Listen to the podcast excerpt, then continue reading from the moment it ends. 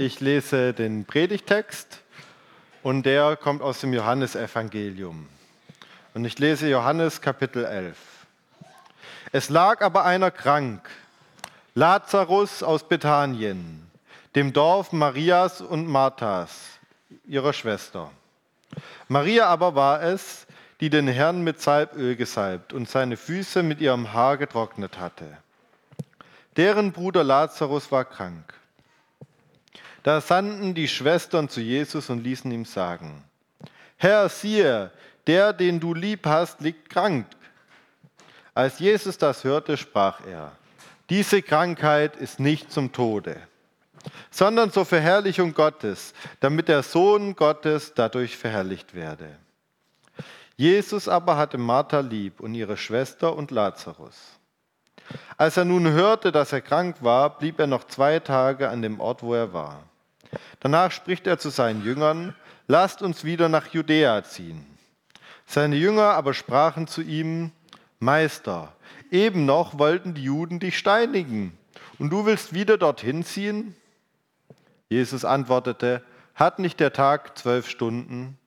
Wer bei Tag umhergeht, der stößt sich nicht, denn er sieht das Licht dieser Welt. Wer aber bei Nacht umhergeht, der stößt sich, denn es ist kein Licht in ihm. Das sagte er und danach spricht er zu ihnen. Lazarus, unser Freund, schläft, aber ich gehe hin, ihn aufzuwecken. Da sprachen seine Jünger, Herr, wenn er schläft, wird's besser mit ihm. Jesus aber sprach von seinem Tode. Sie meinten aber, er rede vom leiblichen Schlaf. Da sagte es ihnen Jesus frei heraus, Lazarus ist gestorben. Und ich bin froh um euretwillen, dass ich nicht da gewesen bin, damit ihr glaubt. Aber lasst uns zu ihm gehen. Da sprach Thomas, der Zwilling genannt wird, zu den Jüngern, lasst uns mit ihm gehen, dass wir mit ihm sterben. Als Jesus kam, fand er Lazarus schon vier Tage im Grab liegen. Bethanien aber war nahe bei Jerusalem, etwa eine halbe Stunde entfernt. Und viele Juden waren zu Martha und Maria gekommen, sie zu trösten wegen ihres Bruders. Als Martha nun hörte, dass Jesus kommt, geht sie ihm entgegen. Maria aber blieb daheim sitzen. Da sprach Martha zu Jesus, Herr, wärst du hier gewesen, mein Bruder wäre nicht gestorben. Aber auch jetzt weiß ich, was du bittest von Gott, das wird dir Gott geben. Jesus sprach zu ihr, Dein Bruder wird auferstehen. Martha spricht zu ihm, Ich weiß wohl, dass er auferstehen wird, bei der Auferstehung am jüngsten Tage. Jesus spricht zu ihr, ich bin die Auferstehung und das Leben. Wer an mich glaubt, der wird leben, auch wenn er stirbt. Und wer da lebt und glaubt an mich, der wird nimmer mehr sterben. Glaubst du das? Sie spricht zu ihm, ja Herr, ich glaube, dass du der Christus bist, der Sohn Gottes, der in die Welt gekommen ist. Und als sie das gesagt hatte, ging sie hin und rief ihre Schwester Maria heimlich und sprach zu ihr, der Meister ist da und ruft dich. Als Maria das hörte, stand sie eilend auf und kam zu ihm. Jesus aber war noch nicht in das Dorf gekommen, sondern war noch dort, wo ihm Martha begegnet war. Als die Juden, die bei ihr im Hause waren und sie trösteten, sahen, dass Maria eilend aufstand und hinausging, folgten sie ihr weil sie dachten, sie geht zum Grab, um dort zu weinen. Als nun Maria dahin kam, wo Jesus war und sah ihn, fiel sie ihm zu Füßen und sprach zu ihm, Herr, wärst du hier gewesen, mein Bruder wäre nicht gestorben. Als Jesus sah, wie sie weinte und wie auch die Juden weinten, die mit ihr gekommen waren, ergrimmte er im Geist und wurde sehr betrübt und sprach, Wo habt ihr ihn hingelegt? Sie antworteten ihm, Herr, komm und sieh es. Und Jesus gingen die Augen über. Da sprachen die Juden, siehe, wie hat er ihn lieb gehabt. Einige aber unter ihnen sprachen, er hat den Blinden die Augen aufgetan. Konnte er nicht auch machen, dass dieser nicht sterben musste? Da ergrimmte Jesus abermals und kam zum Grab. Es war aber eine Höhle und ein Stein lag davor. Jesus sprach, hebt den Stein weg. spricht zu ihm Martha, die Schwester des Verstorbenen, Herr, er stinkt schon, denn er liegt seit vier Tagen. Jesus spricht zu ihr, habe ich dir nicht gesagt, wenn du glaubst, wirst du die Herrlichkeit Gottes sehen? Da hoben sie den Stein weg. Jesus aber hob seine Augen auf und sprach, Vater, ich danke dir, dass du mich erhört hast. Ich weiß, dass du mich alle Zeit hörst. Aber um des Volkes willen, das umhersteht, sage ich's, damit sie glauben, dass du mich gesandt hast. Als er das gesagt hatte, rief er mit lauter Stimme, Lazarus, komm heraus. Und der Verstorbene kam heraus, gebunden mit Grabtüchern an Füßen und Händen, und sein Gesicht war verhüllt mit einem Schweißtuch. Jesus spricht zu ihnen, löst die Binden und lasst ihn gehen. Von den Juden, die zu Maria gekommen waren und sahen, was Jesus tat, glaubten viele an ihn. Jetzt dürfen die Kleinen in ihr eigenes Programm gehen mit der Friederike und ich möchte noch ein Gebet für euch sprechen. Lieber Herr Jesus, ich danke dir für dein Wort, in dem du dich bezeugst. Ich möchte dich bitten, dass der Olli uns das gleich gut auslegen kann und ich möchte dir danken, dass heute so viele junge Menschen hier sind. Segne sie auch in ihrem eigenen Programm. Amen. Ich weiß nicht, wie es euch geht. Totensonntag, Ewigkeitssonntag, der letzte Tag des Kirchenjahres. Und nächste Woche geht es schon mit Advent los. Und ehrlich gesagt freue ich mich riesig auf Advent oder auf Weihnachten dieses Jahr. Wie der Tobi eben schon angedeutet hatte, ich hatte die letzten zehn Jahre habe ich studiert und ich freue mich jetzt das erste Mal innerhalb von zehn Jahren ähm, ein festes Einkommen zu haben, sodass meine Jungs nicht nur Second- oder Third-Hand-Geschenke äh, kriegen, also nicht gebrauchte Geschenke. Jetzt können wir ihnen mal was kaufen, was auch mal neu ist, dass die neue Geschenke haben können. So freue ich mich riesig drauf. Gleichzeitig denke ich, wow, ein Jahr ist rum. Letztes Jahr waren wir gerade dabei, uns äh, unsere Sachen zu packen, um dann wieder zurück nach Deutschland zu kommen. Wir waren noch nicht in Deutschland vor einem Jahr. Und so ist das Jahr verflogen, unglaublich, dass Weihnachten schon wieder vor der Tür steht. Und wir gehen ja mit großen Schritten auf Weihnachten zu. Und ich weiß nicht, wie es dir mit Weihnachten geht. Totensonntag. Vielleicht denkst du, für Weihnachten habe ich dieses Jahr gar keinen Kopf. Dieses Jahr Weihnachten feiere ich das erste Mal ohne meinen Ehemann, ohne meine Ehefrau. Vielleicht feierst du dieses Jahr Weihnachten zum ersten Mal ohne eins deiner Kinder, wo du sagst, ich kann nicht in meiner gewohnten familiärischen Umgebung Weihnachten feiern. Ich kann den Menschen, die ich lieb habe, keine Geschenke mehr machen. Weihnachten, da habe ich eigentlich gar keinen Kopf für. Vielleicht hast du Frust, vielleicht sogar Frust Jesus oder Gott gegenüber, weil du sagst, Jesus, hättest du doch eingegriffen, dann könnte ich dieses Jahr Weihnachten so feiern wie das Jahr zuvor.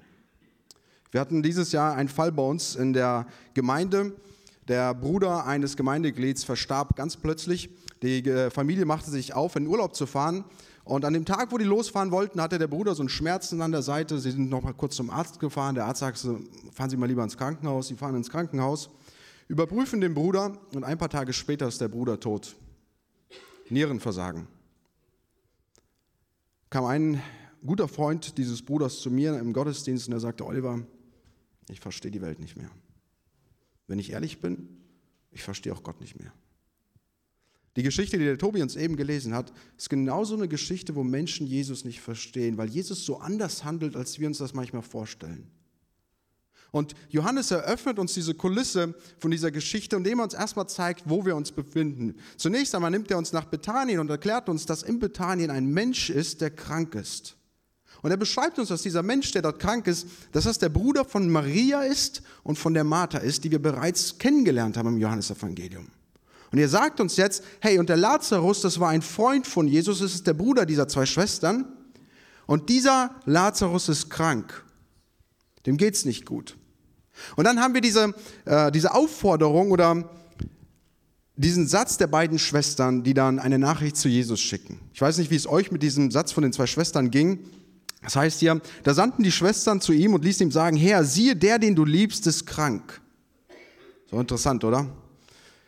Gehen hin und sagen, Jesus, du ziehst durch die Städte, du ziehst durch Jerusalem, du ziehst durch ganz Israel und überall, wo du Kranke begegnest, da heilst du die.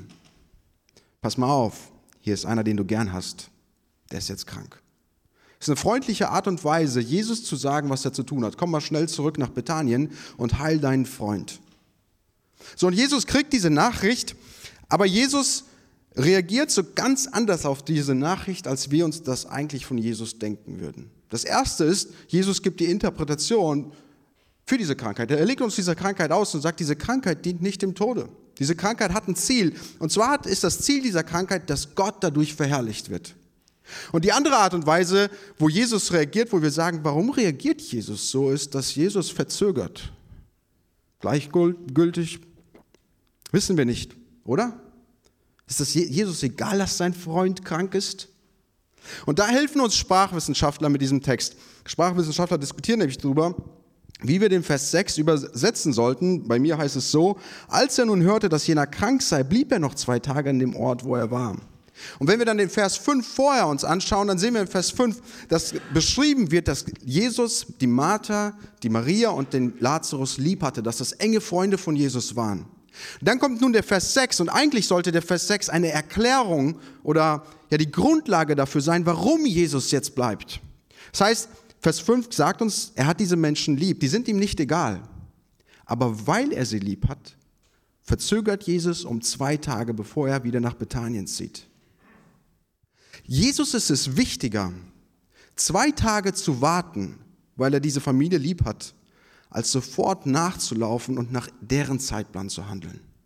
Jesus sagt, mein Zeitplan ist wichtiger als dein Zeitplan, weil du mir wichtig bist. Und so verzögert er. Und so vergehen zwei Tage. Jesus ähm, ist mit seinen Jüngern zusammen und an, an, nach diesen zwei Tagen sagt Jesus zu seinen Jüngern, so Freunde, lasst uns jetzt losziehen, wir gehen zurück nach Bethanien. Und ich stelle mir das so vor, dass Jesus sich aufmachen will, aber seine Jünger bleiben erschrocken zurück und sie schauen Jesus an und sagen, Meister, zurück in die Höhle des Löwen? Hast du gerade vergessen, was du den, den Leitern der geistigen Elite, den Pharisäern und den Schriftgelehrten, gerade noch in, in, in Judäa, in, in Israel, in, in Jerusalem an den Kopf geschmissen hast? Hast du vergessen, was das letzte Mal passiert ist, als wir gerade noch da waren? Da sprachst du davon, dass du die Tür bist.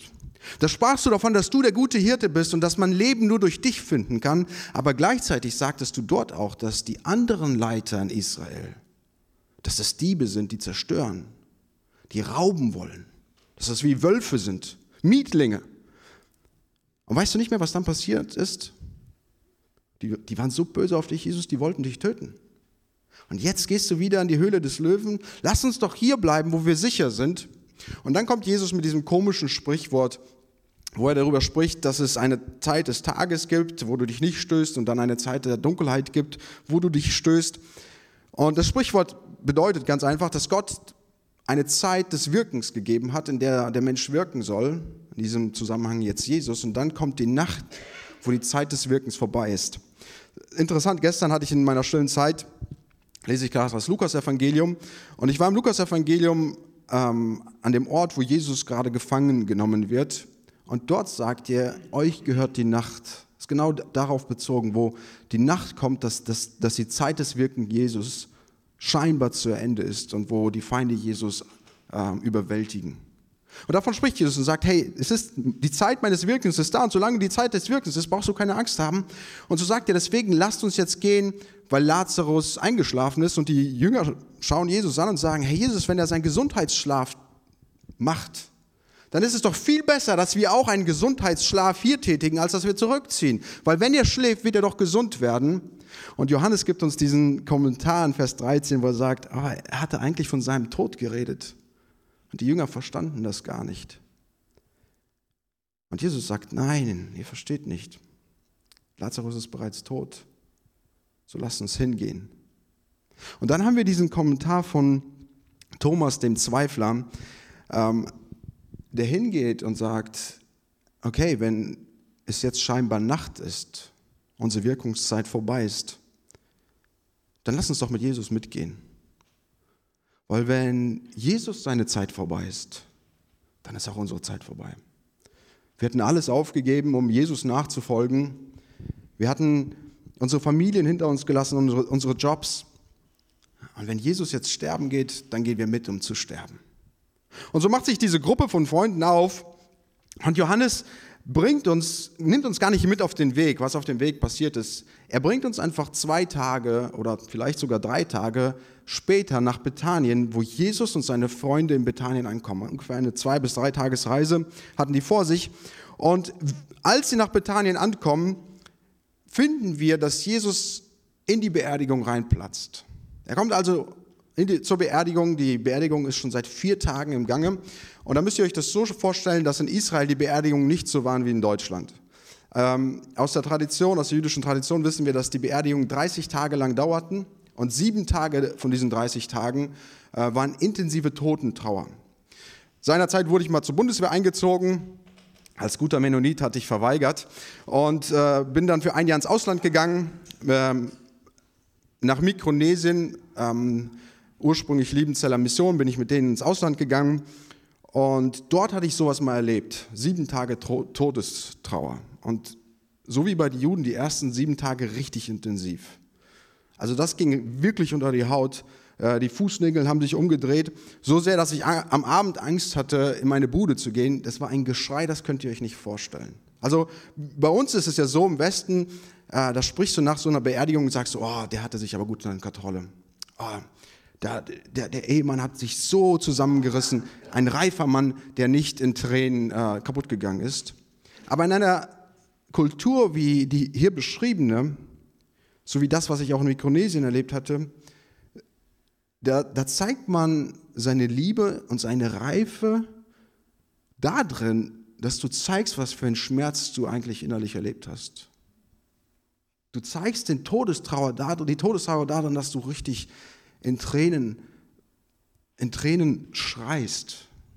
Und das ist das, was die hier gerade erleben. Aus den jüdischen Schriften wissen wir auch, dass selbst eine arme Familie mindestens einen Totensänger äh, bezahlen sollte und zwei äh, Flötenspieler, die diese ganze Trauerveranstaltung anleiten sollte, um, ähm, ja, um zu zeigen, dass der Tote einen wichtig war. Und genau da kommt Jesus rein und auf einmal wird deutlich, warum Jesus jetzt schon zwei Tage verzögert hatte. Wisst ihr, bei den Juden gab es so einen Glauben, ähm, der aus der Beobachtung des Lebens kam. Die Juden beobachteten, manchmal starben Menschen, aber irgendwie starben die doch nicht. Die hatten ja nicht so die ärztlichen äh, Hilfsmittel, die wir heute haben, Computer, die an dich angeschlossen werden, die deinen Herzschlag messen. Wo es Scheintote gab, und so gab, entwickelte sich eine Tradition bei den Juden, dass die Juden glaubten, dass ein Toter, wenn er stirbt, dass der Geist des Todes, des, des, Toten noch drei Tage um den Toten rumschwirren würde. Und so gab es noch drei Tage lang die Chance, dass der Tote wieder zum Leben kommen würde. Jesus verzögert aber zwei Tage und kommt dann nach vier Tagen in Bethanien an. Lazarus ist tot, tot. Da ist nichts mehr zu machen. Das, das alle Hoffnung weg. Und genau an diesem Zeitpunkt der Hoffnungslosigkeit kommt Jesus nach Bethanien. Es war damals so, dass der, die hatten keine äh, Kühlkammern. Das heißt, der Tote wurde begraben ähm, direkt nach seinem Tod und dann wurde die halt diese Beerdigung gefeiert und so kommt Jesus vier Tage, als Lazarus schon im Grab liegt. Und er kommt an und er kriegt eine Begrüßung. Aber die Begrüßung scheint nicht so, wie du das von einem Freund erwarten würdest. Wir finden hier, dass Martha zu Jesus kommt. Sie hört, dass Jesus kommt. Da sprach Martha zu Jesus, Herr, wenn du hier gewesen wärst, mein Bruder wäre nicht gestorben. Martha kommt zu Jesus rausgelaufen, um, kommt vor Jesus und steht vor Jesus und sagt, Jesus, wenn du nur hier wärst. Jesus, warum? Weil du nicht da warst, ist mein Bruder tot. Ist der Umkehrschluss. Und die Frage, die sich uns ja stellt, ist, darf Martha diesen Frust Jesus gegenüber äußern? Jesus ist derjenige, der die Lahmen gehend gemacht hat, die Blinde sehend und die Tauben hörend. Der von sich selbst bezeugte, dass er von Gott gekommen war. Darf die Martha jetzt zu Jesus kommen und ihren Frust bei Jesus äußern? Aber ich glaube, spätestens dann, wenn du am Grab stehst und einen deiner Liebsten mit dem Seil hinunterlässt, spätestens da fängst du an, mit Martha zu sympathisieren.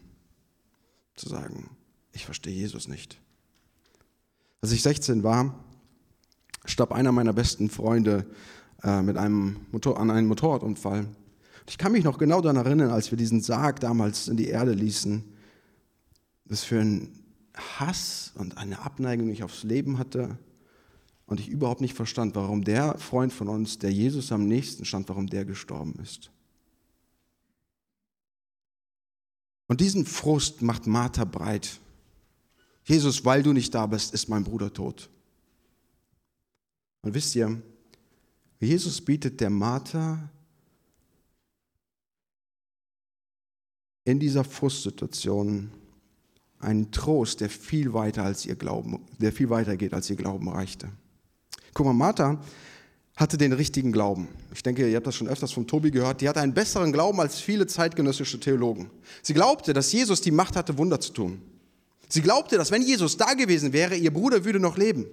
Sie glaubte auch, dass Jesus der von Gott gesandte Messias ist. Martha hatte sogar eine richtige Eschatologie, also die Lehre der Endzeit. Sie glaubte, dass es in der Ewigkeit eine Ewigkeit von Menschen gibt, wo Tote auferweckt werden würden. Sie würde auch Totensonntag feiern. Martha hatte viele richtige, ähm, hatte die richtige Theologie gegenüber Jesus, aber Jesus lebte nach seinem Zeitplan, weil er der Martha mehr über sich selbst beibringen wollte. Und den Trost, den Jesus der Martha bringt, bringt, ist, dass er sich selbst der Martha anbietet. Guck mal, wie Jesus die Martha tröstet. Jesus spricht zu ihr, ich bin die Auferstehung und das Leben. Wer an mich glaubt, wird leben, auch wenn er stirbt. Und jeder, der lebt und an mich glaubt, wird in Ewigkeit nicht sterben. Glaubst du das?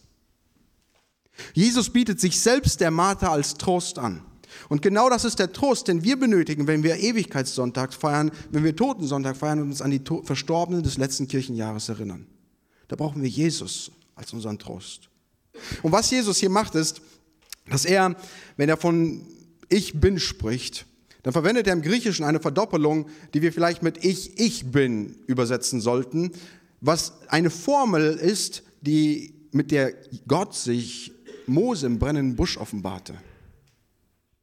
Wo Jesus sich jetzt der Maria darstellt und sich ihr als Trost anbietet und sagt, Maria, ich bin nicht nur das, was du schon über mich glaubst. Ich bin auch Gott, der Leben und Auferstehung ist. Und jetzt geht Jesus hin, nimmt zwei theologische Konzepte, Auferstehung und Leben, und personifiziert sie auf sich selbst und sagt, das bin ich. Es sind keine Konzepte, keine Weg, kein Wegtrösten auf irgendeine Zukunft, sondern Jesus holt Ewigkeit in die Gegenwart. Und wenn er davon Auferstehung und Leben spricht, dann wird uns deutlich, dass er zunächst einmal von, einem Geist, von einer geistlichen Auferstehung, einem geistlichen Leben spricht. Tobi hatte es eben kurz angesprochen, dass der Tod die Folge des Sündenfalls ist. Dass, dass Menschen sterben, weil Adam und Eva im Garten Eden gesündigt hatten. Aber im Sündenfall ist noch was anderes passiert, und zwar die Trennung zu Gott, wo der Mensch das Leben verloren hat, zu dem er eigentlich geschaffen worden ist. Der Mensch wurde nämlich zur Beziehung mit Gott geschaffen, dass der Mensch mit Gott zusammen ein Leben leben könnte. Und dieses Leben hat der Mensch verloren. Und wenn Jesus jetzt davon spricht, wer an mich glaubt, wird leben, auch wenn er stirbt, dann merken wir, dass er zunächst mal von einem geistlichen Leben spricht. Weil wir immer noch physisch, so wie Lazarus, sterben können, aber unser Geist lebt weiter. Und jeder, der lebt und an mich glaubt, wird in Ewigkeit nicht sterben. Und da verdeutlicht Jesus uns, was das Leben mit ihm ist. Er geht nämlich hierhin, im Griechischen haben wir hier, der wird in Ewigkeit nicht sterben. In diesem Nichtsterben haben wir die stärkste Verneinung eines zukünftigen Geschehens. Also wenn wir den Text äh, mal wörtlicher übersetzen würden, dann würde der Text so heißen, der wird niemals für immer, wird niemals sterben können, wer an mich glaubt. Und dann verdoppelt Jesus das noch einmal, indem er hinten dran die Ewigkeit hängt. Der wird niemals sterben können in Ewigkeit. Leben ist ein Leben in Ewigkeit.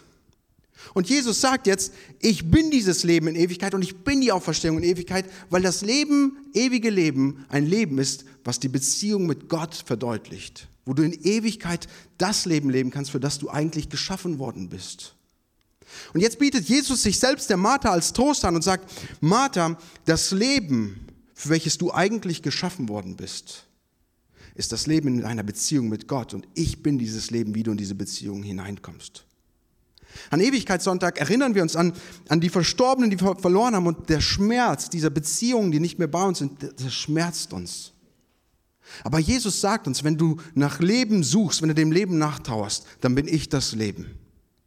Wenn du nach den Beziehungen nachtauerst, die dir fehlen, wirst, kann ich dir sagen, dass du die Erfüllung niemals, Erfüllung für dein Leben niemals in diesen Beziehungen finden kannst, sondern in mir finden kannst. Weil das, wonach dein Herz am tiefsten schreit, nicht materielle Dinge sind, nicht irdische Beziehungen sind, sondern die Beziehung zum Vater ist. Und diese Beziehung biete ich dir an. Und vielleicht bist du hier und hast Jesus noch nie als diesen Gott verstanden, der dich in dem zu dem Leben führen kann, zu dem du eigentlich geschaffen worden bist. Dass du das Leben leben kannst, wo du Erfüllung und volles Leben jetzt erfahren kannst, welches dich dann in Ewigkeit in der Beziehung mit Gott le äh, leben lässt. Wenn du das noch nicht erfahren kannst, dann möchte ich dich einladen, dieses Leben auf dein Leben anzuwenden, Jesus zum König deines Lebens zu machen, zum Herrscher deines Lebens zu machen. Wie? Guck mal, Jesus fragt die Martha hier, glaubst du das? Weil der Glaube die Anwendung von Jesus auf dein Leben ist. Und wenn du dieses Leben hast, dann wird Ewigkeitssonntag zwar eine Hoffnung auf die Zukunft, aber diese Hoffnung wird uns in die Gegenwart geholt durch Jesus, dass wir Erfüllung jetzt schon erleben können. Und dann ist Tod nicht ein Ende unseres Lebens, sondern nur das Öffnen der Tür und das Durchgehen in einen anderen Raum, wo wir die Fülle in der Gemeinschaft mit Gott erfahren können. Aber Jesus sagt, das ist nicht nur zukünftig. Diese Fülle, diese Erfüllung kannst du jetzt in deiner Gegenwart erfahren. Die Frage ist nur, ob du das glaubst. Und ich hoffe so sehr, dass wenn du das noch nicht auf dein Leben angewandt hast, dass du heute hier sitzt und verstehst, wer Jesus ist, dass du dieses Leben, für das du eigentlich geschaffen worden bist, jetzt schon anfängst zu leben. Jesus tröstet die Martha und die Martha möchte das auch ihrer Schwester mitteilen. Sie läuft also heimlich zu ihrer Schwester und sagt, der Herr ruft dich. Und die Frage ist ja, warum muss sie das der Maria heimlich sagen? Maria wollte ja vorher schon nicht rauskommen, oder? So scheint es zumindest so, wenn wir den Text lesen. Aber es scheint so zu sein, dass Maria nicht wusste, dass Jesus schon da war. Und dass jetzt Maria, Martha heimlich hingeht, ihr heimlich ins Ohr flüstert, um ihr die Chance zu geben von diesen ganzen Menschen, die dort äh, in der Trauerveranstaltung waren, um sie davon loszulösen, dass sie zu Jesus kommen kann. Und die Menschen sehen, dass Maria rausläuft und in ihrer jüdischen Pflicht, die Maria zu trösten, stehen sie auf, um mit ihr zum Grab zu laufen, weil sie meinen, dass, Jesus, dass sie zum Grab läuft. Und so laufen sie der Maria hinterher. Und genau jetzt finden wir wieder diese Anklage, diesen Frust, den Martha schon geäußert hatte, finden wir wieder bei Maria und später sogar in Vers 37 bei den Menschen. Es war wahrscheinlich so gewesen, dass als Maria und Martha erfuhren, dass Jesus, dass Lazarus krank war, dass sie hingingen, ähm, den Boten aussandten, der Bote sich auf den Weg machte, um Jesus zu finden. Und die beiden pflegten ihren Bruder Lazarus und sie merkten, es wurde schlimmer und es wurde schlimmer und es wurde schlimmer. Und die Menschen kamen und versuchten, brachten alle Medizin, um mitzuhelfen. Und die zwei Schwestern standen da und sagten, macht euch keine Sorgen. Wir haben schon zu Jesus geschickt. Jesus wird kommen und wenn Jesus kommt, unser Bruder wird gesund werden. Und dann geht es Lazarus am nächsten Tag wieder schlimmer und Maria oder Martha stehen an der Tür und warten darauf, dass Jesus irgendwann am Horizont zu sehen ist. Und sie warten so lange, bis Jesus, bis Lazarus seinen letzten Atem aus, ausatmet. Und wir finden diesen Frust bei Maria, bei Martha und auch bei den Menschen, die dabei waren, die nicht verstehen, warum Jesus nach seinem eigenen Zeitplan gehandelt hat. Und Jesus sieht diese Menge, er sieht, wie diese Menge mitgenommen ist, am Weinen, am Trauern ist. Und Jesus seufzte, Tobi in seiner Übersetzung war das mit, dass Jesus verärgert war. Das ist ein schweres Wort zu übersetzen, kann man vielleicht so übersetzen wie das Wiehern eines Pferdes, also so ein Schnaufen. Jesus war mitgenommen oder Jesus war verärgert, als er die Leute sah. War Jesus verärgert, weil er zwei Tage gewartet hatte? War Jesus verärgert, weil die Martha auf ihn zukam und ihn angriff und ihren Frust bei Jesus rauslief? War Jesus verärgert, weil Maria und die anderen Menschen ihren Frust äußerten? War Jesus verärgert, dass er zu spät kam und dass sein, dass sein guter Freund gestorben ist? Oder was bewegte Jesus hier zu diesem Ärger? Wenn ich den Text lese, dann scheint es mir so zu sein, dass Jesus bewegt war, weil er die Hoffnungslosigkeit der Menschen sah. Und er ganz genau wusste, wo Hoffnung und Erfüllung zu finden ist, und zwar in ihm selbst. Und so fragt er die Menschen und sagt, hey, wo ist das Grab? Bringt mich zu diesem Grab. Und sie gehen und während Jesus auf dem Weg ist, Vers 35, der kürzeste Vers der Bibel, da steht, und Jesus weinte. Einer meiner besten Freunde, wir waren zusammen im Theologiestudium, in einem Seminar hatten wir die Aufgabe, zehn Bibelverse zur Seelsorge auswendig zu lernen und wir durften die uns frei auswählen. Und mein bester Freund suchte den kürzesten Vers der Bibel aus, Jesus weinte. Ich sagte zu ihm, das ist Faulheit, aber je mehr ich darüber nachdenke, desto klarer wird mir, dass der Vers der richtige Vers in Bezug auf Seelsorge ist. Wenn wir trauern, weil wir jemanden verloren haben, wenn wir Frust haben, dass unsere Lieben nicht mehr bei uns sind, dann haben wir in Jesus nicht einen emotionslosen Gott, sondern einen, der mit uns mitfühlt. Dem, dem, dem unsere Hoffnungslosigkeit zu schaffen macht, aber der trotzdem mit unseren Gefühlen mitfühlt. Der weiß, wie wir uns fühlen, weil er hier auf der Erde gelebt hat und erfahren hat, was es bedeutet, Mensch zu sein. Und so kommen sie zu diesem Grab und Jesus sagt, dass sie den Stein wegrollen wollen. Und wieder finden wir Martha, die meint, Jesus sagen zu müssen, was Jesus zu tun hat. Und sie sagt hier, hebt den Stein weg. Martha, die Schwester des Verstorbenen, spricht zu ihm, Herr, er riecht schon, denn er ist schon vier Tage hier. Schon wieder sagt die Martha eine Ansage an Jesus und weiß besser, was Jesus zu tun und zu lassen hat, als Jesus selbst. Aber diesmal ist genug für Jesus. Geht hin und sagt, Martha, jetzt stell mal den Besen auf die Seite, jetzt reicht's. Martha, ich habe dir doch gesagt, wenn du Glauben hättest, würdest du die Herrlichkeit Gottes sehen. Und dann, so als ob es das Normalste der Welt ist, geht Jesus hin und ruft in dieses leere Grab rein. Und da kommt der Mann heraus, der gerade noch tot war. Immer noch in seinen toten äh, Windeln gewickelt, ähm, kommt er raus und ist lebendig. Und Jesus sagt, macht ihn frei, dass er gehen kann. Als ob es das Normalste der Welt war, zeigt Gott, zeigt Jesus seine Macht über den Tod. Und zeigt, dass er die Macht über den Tod hatte, als er auf der Erde war und dass er auch jetzt die Macht über den Tod hat, sodass er uns Hoffnung für Ewigkeitssonntag gibt, zu sagen, wir glauben, dass wir nicht nur jetzt schon Jesus erfahren dürfen, ewiges Leben jetzt leben dürfen, sondern dass wir mit ihm in Ewigkeit zusammenleben dürfen und niemals in Ewigkeit nicht sterben müssen. Und die Menschen sehen das und ich finde es eigentlich erschreckend, wie diese Geschichte endet.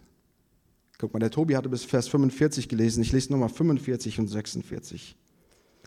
Viele nun von den Juden, die zu Maria gekommen waren und sahen, was Jesus getan hatte, glaubten an ihn.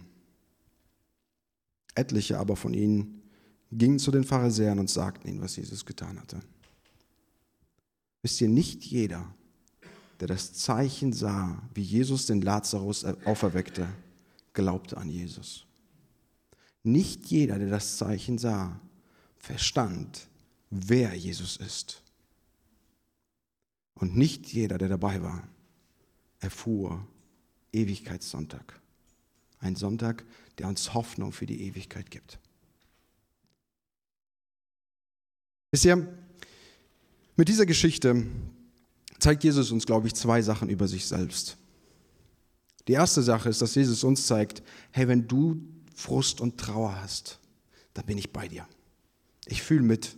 Wenn jetzt ein Weihnachten auf dich zukommt und du wirklich dich nicht darauf konzentrieren kannst, weil du sagst, ich traue nach, weil ich alleine hier sitze, dann sagt Jesus, ich bin bei dir. Ich bin bei dir. Und ich hoffe, dass du mich bei dir siehst. Ich hoffe, dass du Erfüllung an Weihnachten erfahren kannst, weil du mich hast.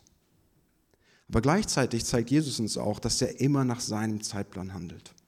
Dass Jesus nach seinem Zeitplan handelt, weil er dir und mir etwas mehr über sich selbst beibringen möchte. Vielleicht bist du hier vor Weihnachten, vielleicht geht es dir gut, vielleicht trauerst du gar nicht an Totensonntag. Vielleicht hast du keinen verloren im vergangenen Kirchenjahr und, und freust dich einfach darauf, dass dieses Kirchenjahr rum ist und dass jetzt die gemütliche Adventszeit startet und du dich auf Weihnachten konzentrieren kannst. Aber auch dann möchte Jesus dir zeigen, dass er nach seinem Zeitplan handelt, weil er dir sich selbst als den Trost und als die Lebenserfüllung darbietet und sagt, weißt du, in den ganzen Geschenken, weißt du, in den, in den ganzen Beziehungen, die du lebst, in deinem Job, in den materiellen Dingen, die du hast, da findest du Dinge, die dich vielleicht glücklich machen. Aber Erfüllung findest du nur in mir. Warum? Weil ich Leben bin weil ich auf Verstehung bin, weil ich dich in das Leben hineinbringen kann, für das Gott dich eigentlich geschaffen hat. Und leider ist es oft so, dass wir zwar irgendwann mal Jesus geglaubt haben und gesagt haben, er soll der König meines Lebens sein, und dann verlieren wir, selbst die, wie wir zu Jesus gehören, verlieren wir uns wieder in materiellen Dingen und meinen, Jesus handelt falsch, weil er nicht nach unserem Zeitplan handelt. Und dann möchte Jesus dir sagen, ich handle nach meinem Zeitplan, dass du dich wieder auf mich konzentrieren kannst, um zu verstehen, wer ich bin. Jesus handelt nämlich immer nach seinem Zeitplan, dass wir ja ihn besser kennenlernen können. Die Frage ist nur, glaubst du das? Ja, danke schön. Jetzt weiß ich, dass ich nach Jesus seinen Zeitplan leben kann, aber wie kann ich denn da drinnen leben, dass ich Jesus mehr in meinem Leben erfahre, dass ich Ewigkeit in die Gegenwart hole? Ich denke, wenn wir ein paar Kapitel weitergehen, Kapitel 15, am Ende äh, dieses äh, Ich bin Worte von Ich bin der wahre Weinstock, da gibt Jesus uns drei Anweisungen, wie wir in ihm leben können und ihn mehr und mehr erfahren können. Aber zunächst einmal, bevor wir da praktisch werden, glaube ich zu, aufs tiefste, dass das, was wir glauben, unser Denken beeinflusst und unser Denken unser Handeln beeinflusst und unser Tun beeinflusst dann das, was wir sind. Das bedeutet zunächst einmal, wenn wir im Frust versinken, geht es darum, dass wir unseren Glauben verändern.